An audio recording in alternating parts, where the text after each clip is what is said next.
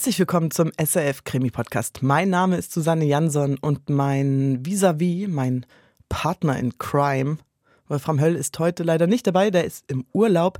Wer allerdings noch nicht im Urlaub ist, ist der Kommissar, Ex-Kommissar Hunkeler.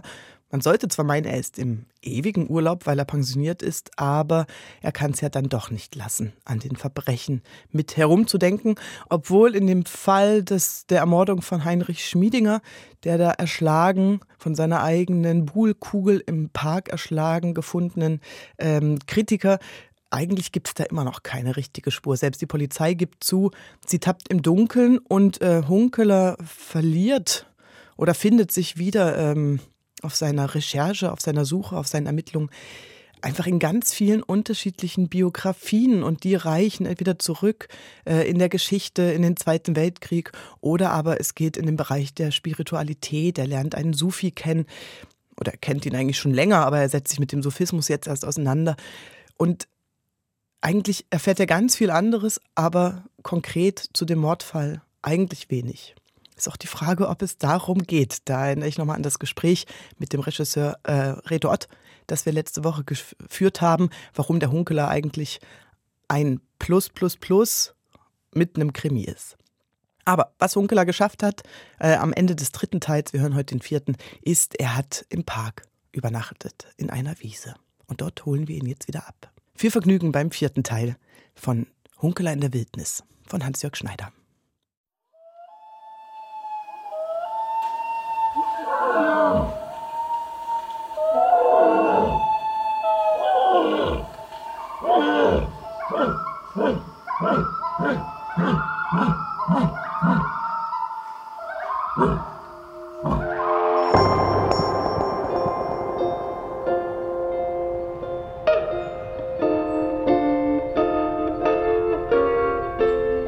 Hunkeler erwachte, schien ihm die Morgensonne ins Gesicht. Er roch den Duft von kühler Erde, von frischem Gras. Er erhob sich mühsam, indem er sich gegen die Mauer stützte. Dann ging er die Kastanienallee hinunter zum Ausgang Flughafenstraße und holte sich im Tankshop von Musa Dogan einen Kaffee und ein Croissant. Was ist denn mit dir passiert? Warum? Zerknittert schaust du aus, wie frisch aus der Waschmaschine. Ja, weil ich im Park drüben geschlafen habe in einer Wiese. Sie hat mich gewaschen. Wie geht's deiner Mutter? Ah, ja. Alles in Ordnung, danke. Sie hat sich erholt. Hm. Hunkeler setzte sich an eines der Tischchen draußen, das im Schatten stand. Da näherte sich eine hochaufgeschossene, dünne Gestalt, ganz in Schwarz gekleidet, mit einem Zylinderhut auf dem Kopf. Sie besorgte sich im Shop eine Flasche Wasser und setzte sich ans Tischchen neben Hunkeler. Darf ich Sie etwas fragen? Ja? Die Flöte da in Ihrer Tasche, wie viele Löcher hat sie? Bloß fünf. Es ist eine einfache Hirtenflöte. Warum? Weil ich vor einigen Tagen in einem Dorf da äh, drüben im Elsass eine Flöte gehört habe, mitten in der Nacht. Dann habe ich eine Gestalt gesehen, die im Wald verschwand. Das war ich. Vergangene Nacht hier im Park habe ich dieselben Töne gehört. Erst habe ich gedacht, es sei ein Traum. Nein, kein Traum. Das war ebenfalls ich. Ah. Warum tun Sie das? Ich bin unterwegs nach Cremona, der Stadt des singenden Holzes. Sie kennen sicher den Geigenbauer Stradivari. Mhm. Dort will ich hin. Alles zu Fuß. Alles in der Nacht. Ich schlafe immer draußen. Immer die Flöte am Mund. Ja. Sie, sie, sie führt mich. Sie, sie zeigt mir den Weg. Haben Sie den Tod vor Augen? Das haben wir doch alle. Aber zuerst das Leben. Erst dann der Tod. Zuerst das Leben. Danke für das Gespräch. Es war sehr angenehm. Am Abend hielt es Hunkeler nicht mehr aus in der heißen Stadt. Er rollte eine Wolldecke zusammen, steckte drei Äpfel ein und einen Mückenspray und machte sich auf den Weg. Zu Fuß. Er ging die Tramlinie entlang nach Allschwil und dort die Anhöhe hinauf Richtung Schönenbuch. Er durchwanderte das Dorf und ging hinab zur Landesgrenze im Talgrund. Es folgte ein leichter Anstieg zum Friedhof von Wenzwiller. Dort setzte er sich auf die Mauer und aß einen Apfel. Die Sonne hing nur noch handbreit über dem Horizont. Er folgte dem schmalen Bachlauf, der nach Westen Richtung Folgensbuhr hinaufführte. Ein holpriger Feldweg, der kaum noch befahren wurde. Alte Obstbäume in den Wiesen, halb verdorrt, voller Mistel. Oben bei der Wirtschaft Ägle, die Licht hatte, sah er im Westen das Abendrot aufleuchten. Er fragte sich, ob er kurz einkehren sollte, einen Imbiss einnehmen, einen Schoppen trinken. Er tat es nicht, ging weiter für Bass. Welch altertümliches Wort. Für Bass. Kurz bevor er den Wald betrat, glommen die Sterne auf. Ein endloser Himmel übersät von weißem Gestirn. Er blieb stehen und breitete die Arme aus, um das ferne Licht zu grüßen. Dann folgte er dem Karrenweg, der ins Gehölz führte. Schon nach wenigen Schritten war die Dunkelheit undurchdringlich. Er schaltete die Taschenlampe ein und ging in ihrem Schein weiter bis zur großen Buche, die sein Ziel war. Hier setzte er sich nieder, aß die beiden restlichen Äpfel und sprayte sich gegen die Mücken Gesicht und Hände ein. So blieb er sitzen, den Rücken an den Stamm gelehnt. Bis er endlich ruhig wurde, sich einrollte in die Decke und einschlief.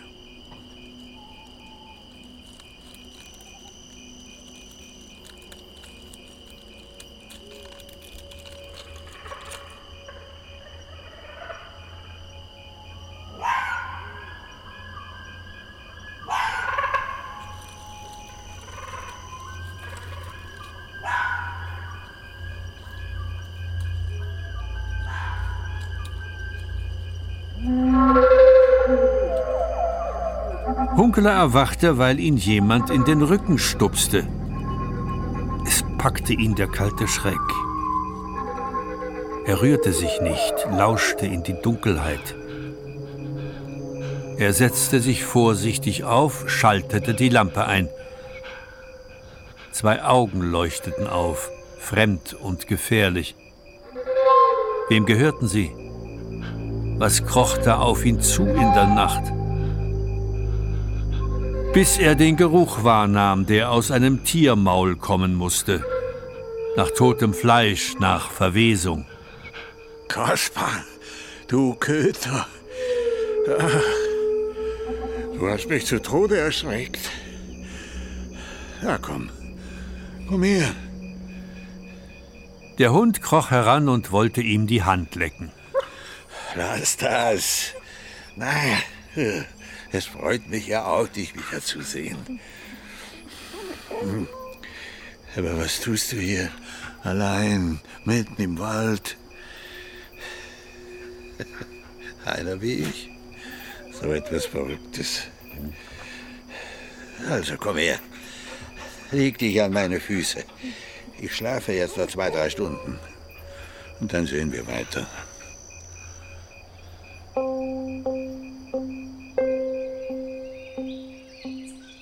Es waren die Vögel, die ihn weckten, so nahe und laut sangen sie. Hunkeler fühlte sich bestens ausgeruht. Also los, Kaspar, komm, wir gehen heim. Na komm mit. Ja los, komm. Sie folgten dem Karrenweg zum Waldrand. An der sumpfigen Stelle, wo Schachtelhalm wuchs, und sich die durchziehenden Wildschweine zu suhlen pflegten, blieb Kaspar zurück, um zu schnüffeln und zu knurren.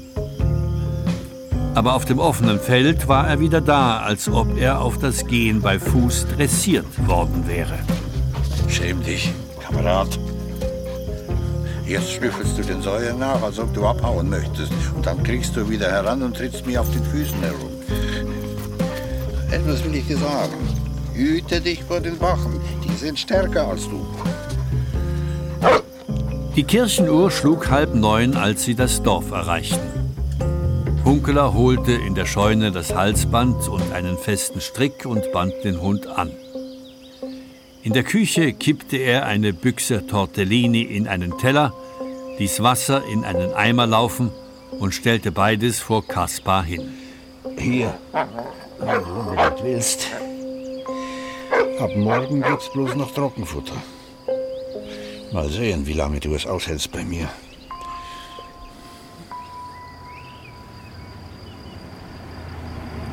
Am Abend hörte Hunkeler Hedwigs Auto heranfahren und sah sie aussteigen in leichtem hellblauen Kleid und Strohhut auf dem Kopf. Ah, Sommerferien. Ich habe alles erledigt, was zu tun war. Aha. Fahren wir zur Feier des Tages zu Madame Chapuis nach Taxdorf? Was ist das? Was meinst du? Dieses Tier dort? Hast du jetzt einen Hund? Äh, Das ist bloß Kaspar. Er schläft friedlich. Stimmt nicht. Der schaut mich böse an. Aber nein, er bleibt nur für ein paar Tage. Komm her, ich will dir etwas zeigen. Er nahm sie an der Hand und führte sie zum Nussbaum. Seine untersten Äste hingen knapp über dem Erdboden. Ein kühler Raum war dort um den Baumstamm herum, an dem eine Menge Weinbergschnecken klebten. Schau mal. Es sind 53 Stück. Wie bitte? Schnecken? Willst du den Sommer unter diesem Baum verbringen? Wo hast du überhaupt dein Auto? In Basel. Ich bin gewandert durch die Nacht. Da lacht ja unser Gockel. Was ist los mit dir? Nichts. Alles in Ordnung. Fahren wir nach Tagsdorf. Sie fuhren durch die Dörfer. Jettingen, Franken, Hausgauen. Warum streiten wir uns immer? Und das fragt mich Basels größter Kampf an. Stimmt nicht, du fängst immer an. Bitte lieb und leise. Sonst schlägt es mir auf den Magen.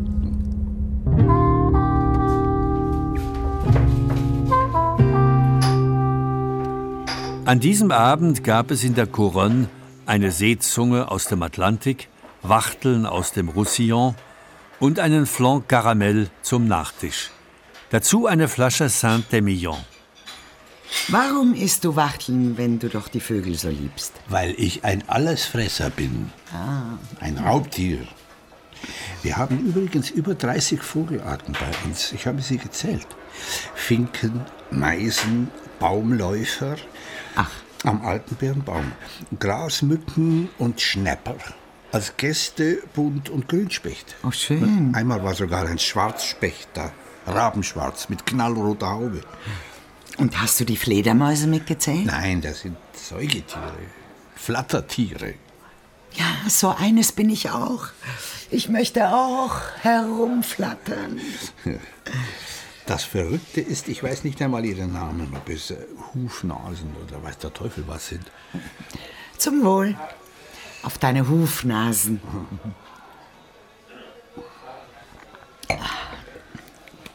53 Weinbergschnecken. Als Allesfresser könntest du sie ja auch fressen. So wunderschön serviert, wie sie am Stamm kleben. Nein, nein, nein, die interessieren mich zu sehr. Überleg doch mal. 53 Stück, aber das ist eine ganze Menge. Die sind von weit her herangekrochen, als die Hitze einsetzte. Die haben ein Problem damit, weil sie auf einer Schleimspur kriechen, die bei Hitze einzutrocknen droht. Und deshalb suchen sie den kühlsten Ort in der Umgebung auf, um sich dort gleichsam einzupuppeln, ja, in eine Art äh, Sommerstarre zu begeben und so äh, zu übersommern. Wie aber haben alle 53 Schnecken diesen Ort gefunden? Der kühlste Ort in einem Umkreis von mindestens 100 Metern. Kannst du mir das erklären? Äh, vielleicht kennen Sie diesen Ort schon lange? O- Oder es ist Ihr Instinkt? Instinkt? Nein. Nein. Ich bin überzeugt, dass Sie ein Informationssystem haben, mit dem Sie sich gegenseitig informieren. Sie rufen sich also an. Komm her, hier ist es kühl. Ja, so ungefähr. Das interessiert mich ungemein. Du willst also einen Sommer lang vor dem Nussbaum lauern. Damit du den Moment nicht verpasst, in dem es kühl wird, die Schnecken aus der Sommerstarre erwachen und wieder davonkriechen. Willst du das? So ungefähr. Ja. Der heilige Hunkeler, der mit den Schnecken spricht. Nein, danke. Ich will nicht auf Schneckenjagd gehen. Ich will auch nicht Vögel zählen. Ich will flattern, verstehst du? Nach Italien, etwas erleben.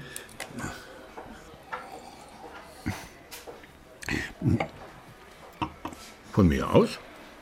Wie meinst du das? Vielleicht möchte ich mich auf eine lange Wanderung begeben, zusammen mit dir. Und deine Schnecken? Die laufen mir nicht davon. Und wohin? Nach Assisi, zum Grab des heiligen Franz. Von Basel aus zu Fuß? Ist das nicht zu weit? Nein, nein, wir fahren mit dem Zug nach Cremona. Aber warum Cremona? Und nicht zum Beispiel Parma? Dort gibt es einen sehr schönen Dom. Gut. Und dann über den Apennin in die Toskana hinein. Ist das abgemacht? Ich habe noch etwas zu erledigen. Äh, es dauert nicht lange. Sagen wir, in drei Tagen auf dem Bahnhof. Abgemacht.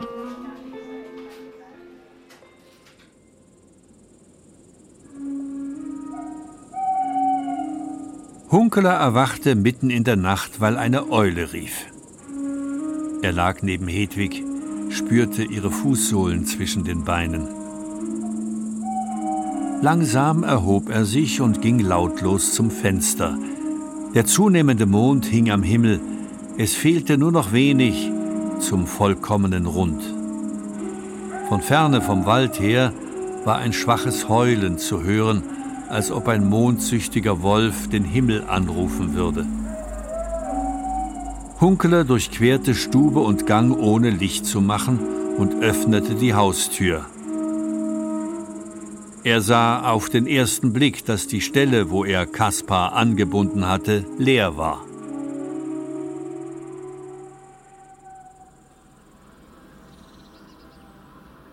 Am Morgen, als sie ausgeschlafen hatten, blieben sie noch eine Weile im Bett liegen. Was hast du eigentlich vor mit dem Hund? Willst du ihn mitnehmen auf unsere Wanderung? Nein, er ist weg. Wie weg? Ich habe ihn heute Nacht heulen hören. Ich bin nachschauen gegangen. Der Strick war durchbissen. Also doch ein Untier. Dein friedlicher Schläfer. Gestern, als ich durch die Maisfelder ging, ist mir der Douanier Rousseau eingefallen. Der mit dem Urwald und den Märchentieren drin? Den Raubtieren, ja, der. Ja, den kenne ich. Ah. Wo hast du draußen eigentlich geschlafen? Im Wald? Im Mondlicht? Nein, eingeschlafen bin ich in völliger Dunkelheit. Einmal bin ich erwacht. Da hat mich ein Tier angestarrt. Es war Kaspar, der mich gefunden hat. Du hängst also an ihm. Ja, schon. Hunkeler zähmt die Tiere der Wildnis. Dabei ist er selber ein wildes Tier. Mhm. Wo ist der Hund jetzt? Hinten im Wald, vermute ich, wo sich die Säue suhlen. Was für Säue? Die Wildschweine, die vorbeiziehen. Sie wälzen sich dort im Schlamm, um ihre Haut zu pflegen. Die ist sehr empfindlich, weil sie kein Fell haben. Bloß Borsten. Genau wie du, wenn du dich nicht rasierst. Warum haben eigentlich bloß die Männer Bärte und die Frauen nicht? Findest du das ungerecht? Ja, im Prinzip schon. Na, aber eigentlich nicht. Zeigst du mir diese Stelle, wo sich diese Säue suhlen? Wenn du willst, gern. Sie wanderten durch die Maisfelder Richtung Wald. Schon von weitem hörten sie das Geschrei von Krähen. Als sie zum Waldrand kamen, flatterten sie davon, schwarze Aasvögel, die im hellen Laub verschwanden. Die Suhle war heftig durchwühlt. Unkeler erkannte die Spuren einer Bache und von Frischlingen im feuchten Boden. Mittendrin lag der Hund Kaspar mit aufgerissenem Bauch, aus dem das Gedärm hervorquoll. Schrecklich. Das ist grauenhaft. Die Wildschweine haben ihn so zugerichtet. Ja, Aber er hätte doch weglaufen können. das hätte er können. Aber das wollte er nicht. Und jetzt? Was tun wir mit ihm? Wir lassen ihn liegen. Die Krähen fressen ihn. Oder es kommt ein Fuchs oder ein Luchs vorbei. Was? Gibt es hier Luchse? Das weiß ich doch nicht. Oh mein Gott, Peter. Wenn sie über dich hergefallen wären, während du schliefst. Aber nein, Sie sind nicht über ihn hergefallen. Er ist über Sie hergefallen. Hunkeler griff in die Hosentasche, holte das eiserne Kreuz hervor und warf es in weitem Bogen ins junge Gehölz.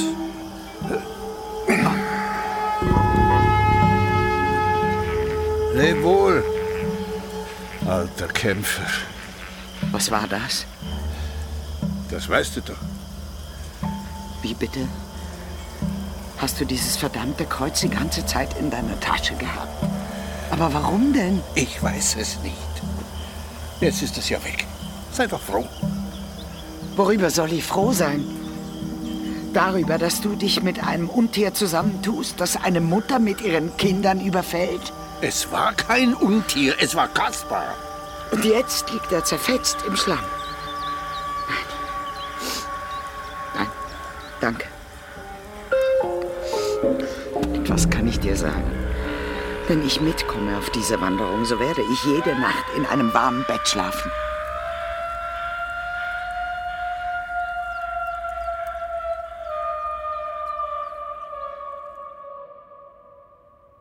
Am Abend, als Hedwig nach Basel zurückgefahren war, holte Hunkeler zwei Flaschen Wein aus dem Keller und ging damit zu Nicole Schlinger. Sie saß wie immer in der Küche vor ihrem Glas. So. Ettlinger Sonnenholi. Oh, Weihnachten und Ostern zusammen. Viel zu gut für mich. Äh, trinkst du ein Glas mit? Gern, wenn es nicht zu viele Umstände macht. Nicole schlurfte zur Spüle, um ihr Glas auszuwaschen. Sie brachte ein zweites mit und schenkte ein. Auf das Leben. Hallertje.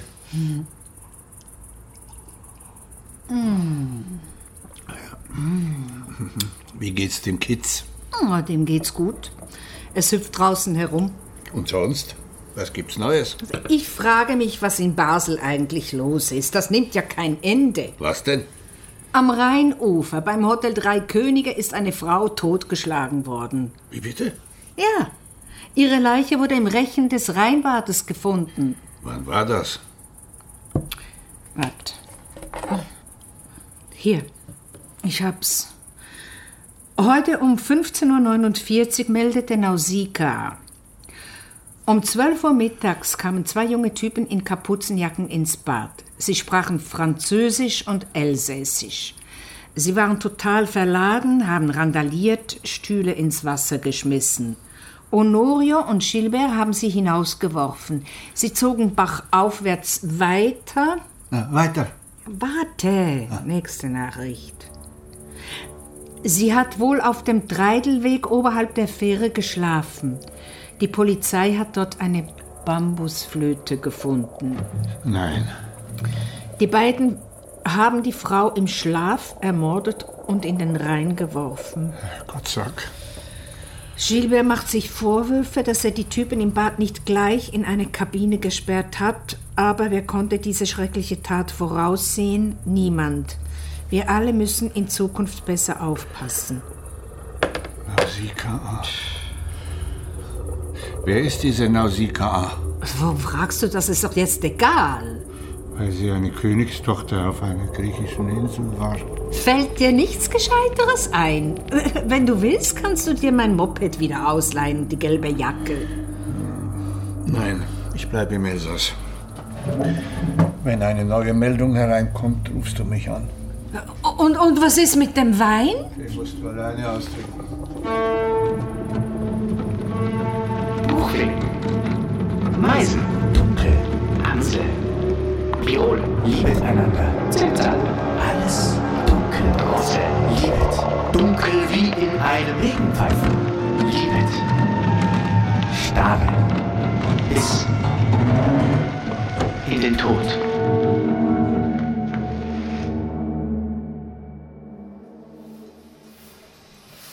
Etwas später betrat Hunkeler den Stall der Nachbarin. Sie war, wie stets um diese Zeit, am Melken. Sie haben Besuch. Aha. Ein älterer Herr, Wie sieht er aus? ein Pöllerer. Er hat bei ihnen angeklopft und ist dann hinter uns Richtung Wald gegangen. Ach so, das ist kein Pilger. Das ist Josef Bruderer, ein Bekannter. Ein bisschen seltsam, aber harmlos. Das ist gut zu wissen. Ja, ich hätte eine Frage. Oui. Ich habe kürzlich auf dem Dachboden oben etwas gesucht. Dabei fand ich in einem alten Koffer eine Klarinette und eine SS-Uniform. Ach so. Hm. Klarinette, die weiß ich nicht, wem sie gehört. Die Uniform bestimmt dem Jean-Jacques. Ich hab ihn ihm gekannt, aber gehört hab ich von ihm. Man hat's gewusst im Dorf. Er ist mit 18 Jahren auf Karlsruhe und hat sich freiwillig in die SS gemeldet. Ein Fu, ein Verrückter. Nur im Krieg ist er kurz im Dorf aufgetaucht und dann in die Feindlegion gegangen, pour toujours. Hm. Es liegen noch viel alte Uniformen in der alten Häuser herum. Französische und Deutsche. Alle, man muss vergessen. Heute sind wir Franzosen und sie schrägst es so. So hat sie Johanne immer gefreut, ob sie Schweizer wollen sind oder nicht. Ja, äh, nein, aber es ist mir ganz recht so. Eben. Ich bin übrigens die nächsten paar Wochen weg. Und Hedwig? Die kommt mit. Gut. Ich löhe noch den Hühner und der Katze. Hm. Ich wünsche viel Vergnügen. Merci, Madame. Hunkeler ging in seine Küche und holte aus dem Kühlschrank ein Stück geräucherten Speck, dazu eine Zwiebel und Vollkornbrot. Er trank vom Tee, den Hedwig ihm gebraut hatte.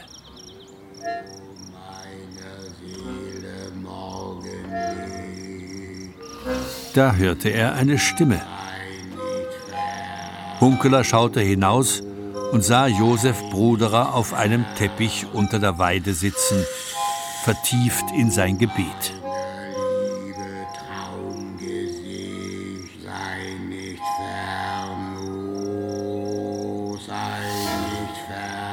Moment.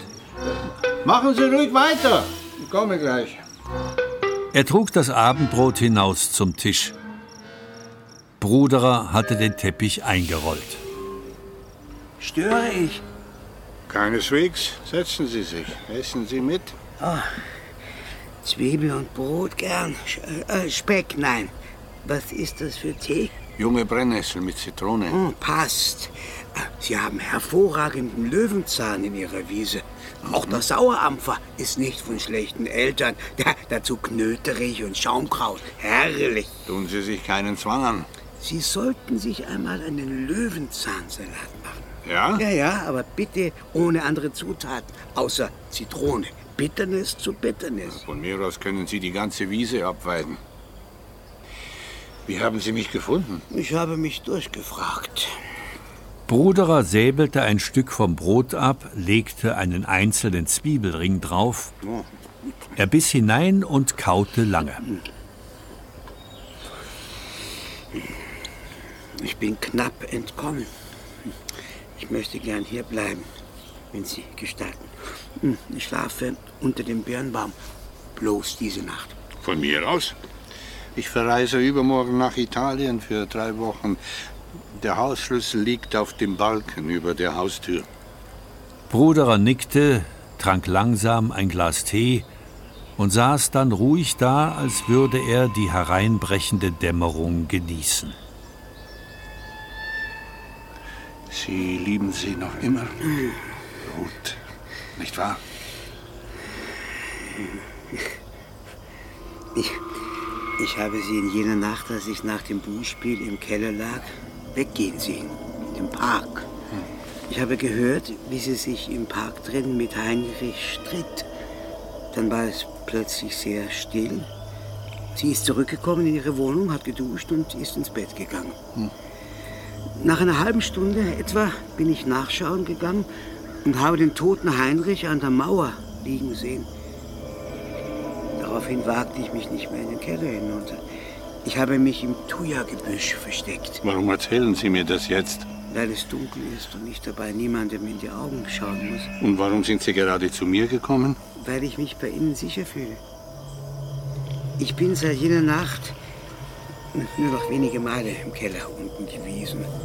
Ruth bin ich immer ausgewichen. Ja, sie wirkte auf mich wie abgestorben. Bis heute Morgen. Ich war zufälligerweise unten, als jemand an der Haustür klingelte. Ich habe gelauscht, wer das war. Um 6 Uhr in der Früh. Es waren zwei Männer vom Kommissariat, die mich mitnehmen wollten. Ich erschrak und hatte den schrecklichen Verdacht, dass Ruth sie angerufen und mich verleumdet hatte. Aber dann hörte ich, wie sie versuchte, die Männer aufzuhalten und mir Zeit zur Flucht zu geben. Sie hat es gut gemacht, ließ sie nicht herein. Ich bin durch die Kellertür entkommen und über den Zoll nach Frankreich geflogen. Jetzt bin ich hier. Wissen Sie, warum Sie diese Dame so sehr lieben? Was für eine Frage.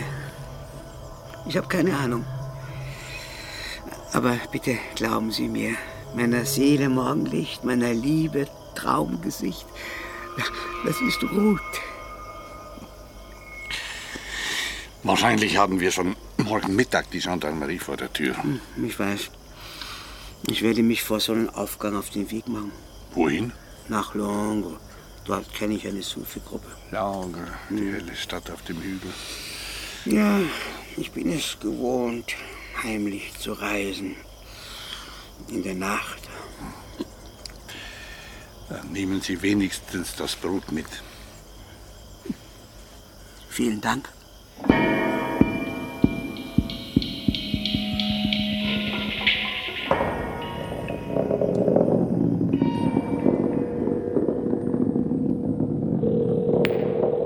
Kurz vor Mitternacht rief Hunkeler Lüdi an.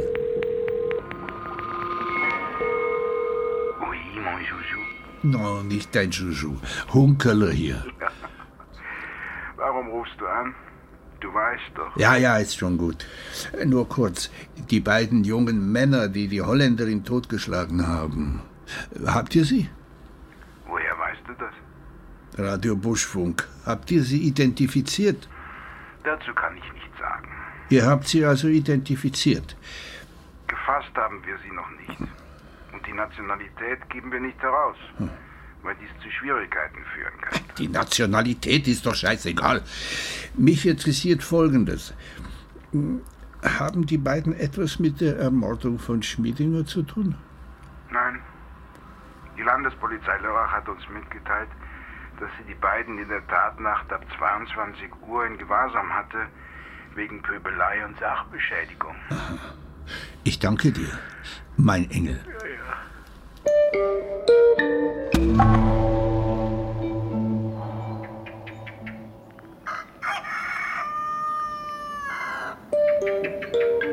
Hunkeler wurde geweckt durch das Krähen von Hahn Fritz. Es war kurz vor sechs. Verdammter Gockel. Er zog sich an, ging hinaus, um das Federvieh rauszulassen, aß in der Küche eine Banane und trank den Rest des Tees. Dann schloss er das Haus ab und ging hinüber in den Stall zur Nachbarin. Die Hühner sind draußen und Monsieur Bruderer ist weg. Ich glaube, er ist unterwegs nach Mulhouse. Hm. Bon, ich verabschiede mich. Bonne chance. Er ging hinauf zur hohen Straße, die schnurgerade über die Hochebene führte. Dort versuchte er, ein Auto anzuhalten. Da kam ihm ein Wagen der Gendarmerie Saint-Louis entgegen, mit Blaulicht und gellendem Horn. Am Steuer Gendarm Wirz. Hunkeler duckte sich gerade noch hinter einen Baum. Er grinste zufrieden. Die Nachbarin würde Wirz auf die falsche Spur schicken. Er ging weiter nach Trois Maisons, wo eine Kreuzung die Autos abbremste. Hier nahm ihn eine junge Frau mit, die nach Basel zur Arbeit fuhr. Am Grenzübergang Burgfelden setzte sie ihn ab. Eine halbe Stunde später saß er bei Erkan im Park vor einer Tasse Kaffee. Er griff zum Zürcher Boulevardblatt, auf dessen Frontseite groß Marietta vom Kiosk im Rheinbad abgebildet war. Ich habe den Mördern ins Auge geblickt. Ja, super, Hauser. Hey, was sagst du dazu? Was? Da wird eine arme alte Frau, die am Rhein unten ein Mittagsschläfchen macht, von zwei Arabern aus Müllhus ermordet. Die Basler Polizei unternimmt nichts dagegen. Otto, halt die Klappe, ja. Du sollst nicht immer so sautum daherreden. Das geht mir kolossal auf den Sack. Da erschien Willi der Storch unter der Allee in graziler Majestät. Willi ist da. Frau Koller kam aus dem Kiosk mit einer Packung Salami.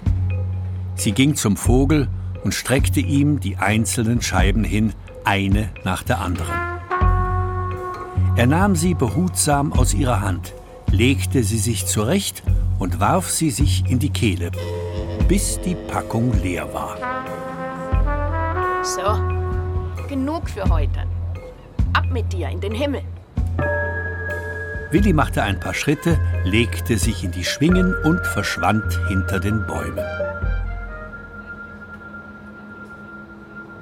Hunkeler ging hinunter zum Schuppen der Stadtgärtner und trat unter die Linde zur Mauerlücke. Dort stellte er sich hin und wartete. Nach einer Weile erschien in der Kellertür gegenüber Ruth Mangold, unglaublich dünn in ihrem grauen Kleid. Sie schaute kurz in den Himmel hoch, dann hinüber zu Hunkeler. Endlich stieg sie die paar Stufen hinauf. Sie schaute jetzt Hunkeler direkt in die Augen. Sie hob den Arm, um ihm zu winken.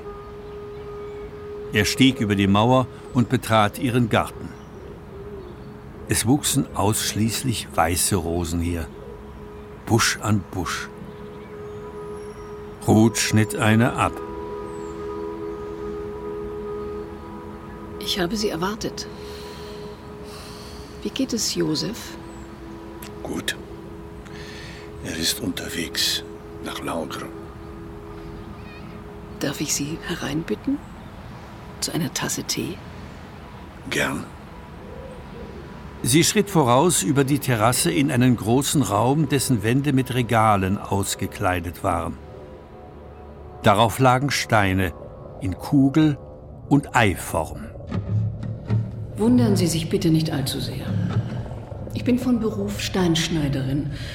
Dies ist meine Kunst. Ähm, hier rechts liegen die Kugeln, alle aus Eruptivgesteinen wie Gneis, Quarz, Lava. Ähm, links die Eiformen. Sie stammen aus meiner Frühphase. Aha. Ja, ich habe eine Zeit lang gebraucht, bis ich zur Kugel vorstoßen konnte. Sie ist die Urform. Das Ei ist die junge, noch im Werden begriffene Form aus Sedimenten wie Kalk und Sandstein. Sie können mir bestimmt folgen, nicht wahr? Äh, Nicht ganz. Soll das hier eine Prüfung sein? Vielleicht. Ruth Mangold zeigte auf eine der Kugeln, die von innen heraus dunkel zu leuchten schien. Ein schwarzes Leuchten. Eigentlich ein Widerspruch. Sehr dunkler Rauchquarz. Morion. Ich weiß das, weil ich selber einmal Quarzkristalle gesucht habe. Mit Sicherheit äußerst schwer zu schneiden. Ich habe ein halbes Jahr gebraucht, bis die Kugelform vollkommen war. Hm. Kommen Sie. Ich zeige Ihnen etwas. Sie führte ihn nach hinten, wo ein ewiges Licht brannte. Auf einer Konsole lag eine halb Meter große Figur aus Marmor. Malta. Richtig. Es ist ein Abbild der großen Göttin. Es sind zwei davon erhalten. Unglaublich beleibt, wenn ich so sagen darf. Sie war kaum fähig, ohne fremde Hilfe zu gehen. So ist es. Und was sehen Sie auf den Fotos hier? Das sind die fünf Tempel der prähistorischen Malteser Kultur. Alle aus dem weichen Gestein der Insel, kleeblattförmig, alles rund, kein einziger rechter Winkel. Sie stehen unberührt in der herrlichen Landschaft über dem Meer. Weiter? Was mir auffällt, ist die Tatsache, dass zwei wichtige Artefakte fehlen. Erstens die beiden kleinen Reliefs, die im Museum von Valletta hängen. Auf ihnen sind äh, Penisse zu sehen. Aufrechte, erigierte Penisse.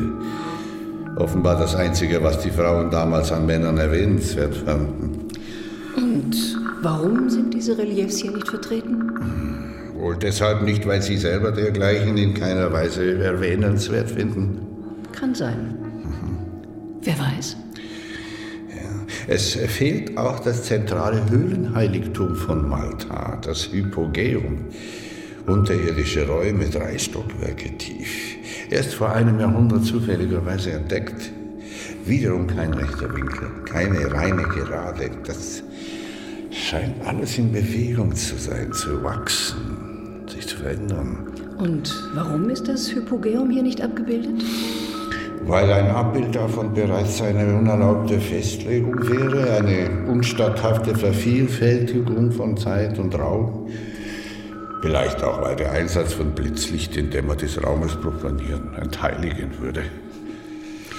Ich wusste, dass Sie sich auskennen. Und das ist der Grund, warum ich Sie erwartet habe. Die Männer kennen sich in der Regel in der maltesischen Kultur nicht aus, weil es eine Kultur des Matriarchats ist. Wesentlich älter als die ägyptischen Pyramiden. Geheimnisvoll, weil ohne Schrift. Keine männerbetreffende Artefakte, außer diesen Penissen. Keine Waffen, keine eingeschlagenen Schädel. Die Pyramiden von Gizeh hingegen kennt jedes Kind, diese grässlichen Dreiecke, mit denen sich das Patriarchat die uralte friedliche Frauenkultur unterworfen hat. Den Satz des Pythagoras lernen alle in der Schule. Von der Sphinx, die vor den drei Pyramiden im Sand liegt, weiß man bloß, dass hier irgendwann einmal ein verrückt gewordener General die Nase wegschießen ließ. Aber noch immer liegt sie dort. Das Geheimnis der Schöpfung bewahrend. Äh, gut, äh, ich hole den Tee. Hunkeler fand sich allein in dem beängstigend eigenartigen Raum. Ein Heiligtum? Eine Kapelle der Kunst? Oder das Licht eine Galerie? Ein niedriger weißer Marmortisch in der Mitte, darauf die weiße Rose.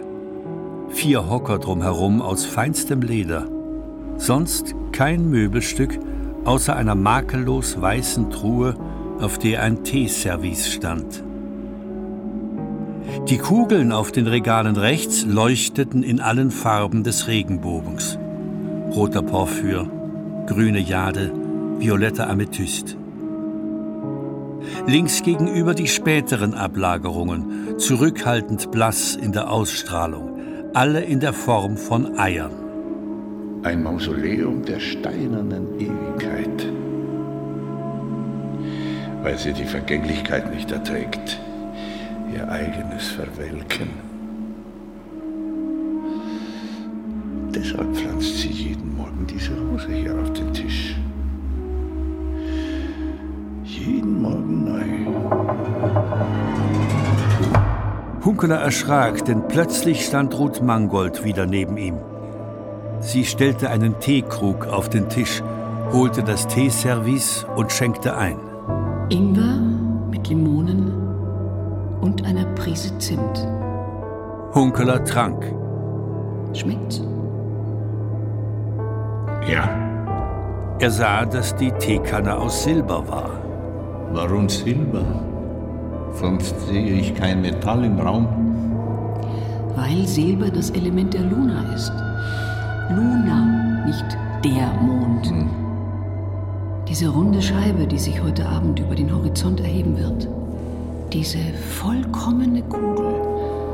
Sie kann unmöglich ein Mann sein. Wissen Sie das nicht? Hm. Durch bewegte Schattenspiele zittert Lunas Zauberschein. Und durchs Auge schleicht die Kühle sänftigend ins Herz hinein. Mhm. Jetzt möchte ich eine Erklärung abgeben. Sie legte ein Aufnahmegerät auf den Tisch und schaltete es ein. Hier spricht Ruth Mangold aus der Glaser Bergstraße. Ich habe in Anwesenheit von Altkommissar Peter Hunkeler folgende Erklärung abzugeben. Moment, äh, hören Sie auf. Was, was tun Sie da? Schweigen Sie. Die Situation ist zu ernst, um dreinzuschwatzen. In der Nacht, in der Heinrich Schmiedinger zu Tode kam, saß ich ab 23 Uhr am offenen Fenster zum Park hin. Ich hörte, wie drüben Heinrich mit Josef Bruderer Buhl spielte. Josef war mein früherer Liebhaber, Heinrich ist mein gegenwärtiger Liebhaber. Ich hörte ihre Kugeln aufeinanderprallen, ein heftiger, metallischer Klang, der mir in der Seele wehtat. Sie spielten wortlos, aber ich wusste, dass Heinrich verlor. Er verlor gegen Josef immer. Um Mitternacht hörte ich Heinrich fluchen und schreien. Da wusste ich, dass sich Josef verabschiedet hatte. Ich hörte, wie Heinrich seine Kugeln gegen die Mauer warf, mit aller Kraft. Das ging nicht. Dagegen musste ich einschreiten, denn Kugeln gegen Mauern bedeuten Krieg. Also ging ich durch die Mauerlücke hinüber, um ihn zu beruhigen. Es gelang mir nicht. Er war zu wütend. Er packte mich am Hals und bedrohte mich mit der Kugel in der anderen Hand. Er war ein wütender, rasender Krieger. Da tauchte der Stadtgärtner Urlitz Kragen aus der Dunkelheit auf. Er fiel Heinrich in den erhobenen Arm.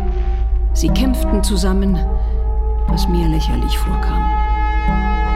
Bis Urlitz Kragen die Kugel zu fassen bekam und sie Heinrich auf den Schädel schlug. Worauf Heinrich zu Boden sackte. Ich hob die Kugel auf und flüchtete zurück in mein Haus. Das ist die lautere Wahrheit. Was weiter geschah im Park, weiß ich nicht. Ich lege aber großen Wert auf die Feststellung, dass mich Urlitz Kragen gerettet hat. Ruth Mangold schaltete das Gerät aus, schenkte Tee nach, ließ ein weißes Pulver in ihre Tasse rieseln und trank. Was ist das für ein Pulver? Ein Psychopharmakon zur Beruhigung. Das alles strengt mich unsäglich an. Sie erhob sich mühsam, ging zu den Regalen rechts und ergriff eine schwarz glänzende Kugel. Sie kam zurück und legte sie auf den Tisch. Es war die Buhlkugel mit den sieben eingefrästen Ringen. Nehmen Sie sie bitte weg aus diesem Raum. Sie sank in die Knie. Hunkeler sprang auf und packte die Frau. Was tun Sie da? Los, hoch. Setzen Sie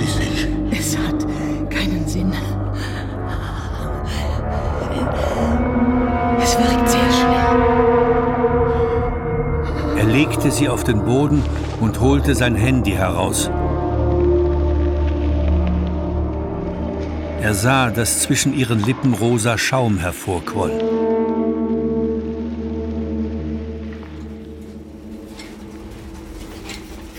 Nach fünf Minuten fuhr draußen die Ambulanz vor.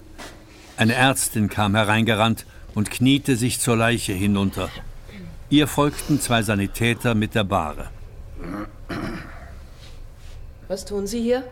Ich bin der, der angerufen hat. Na, was ist das überhaupt für ein Raum? Man wird ja wahnsinnig. Ich habe mit der Dame hier Tee getrunken. Dann hat sie etwas in ihre Tasse geschüttet und war nach höchstens drei Minuten tot. Aha. Ja, wer sind Sie überhaupt? Unkele, Kommissär im Ruhestand. Ach so. Ja, sagen Sie das doch gleich. Exitus. Ja, ja, ist gut. Warte bitte draußen. Okay.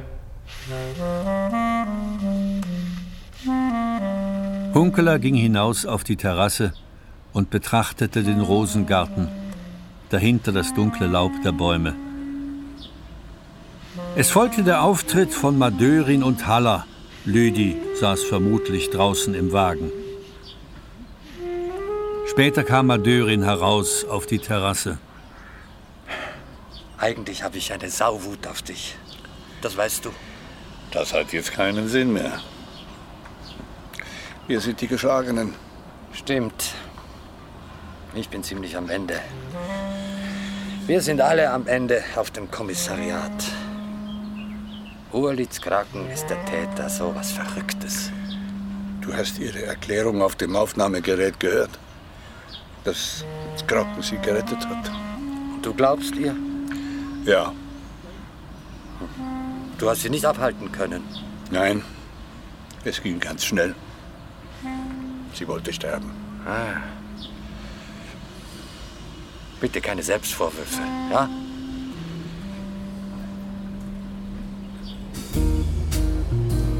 Am anderen Tag, um die Mittagsstunde genau, saß Hunkeler mit Hedwig in einem Speisewagen der Schweizerischen Bundesbahnen, der den Gotthard-Basistunnel durchraste. Sie hatte ihren Strohhut auf die Ablage über ihren Köpfen gelegt und war vertieft in ein Buch über den heiligen Franziskus. Hör mal. Ja.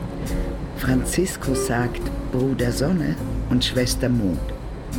Genau das Gegenteil wie bei uns. Eigentlich hat er recht. Schwester Mond ist doch viel schöner als Bruder Mond. Findest du nicht? Hm, doch, von mir aus. Schau mal. Ein Bild des heiligen Antonius von Padua, auf dem er den Fischen predigt. Ja. Ich frage mich, was genau Antonius den Fischen gepredigt hat. Vielleicht, äh, sie sollen endlich aufhören, sich gegenseitig aufzufressen. Ja, aber davon leben doch die Fische.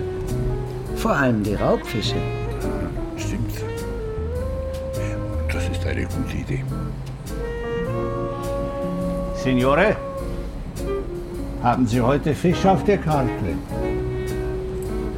Ma certo, signore. Una fantastica trotta al limone.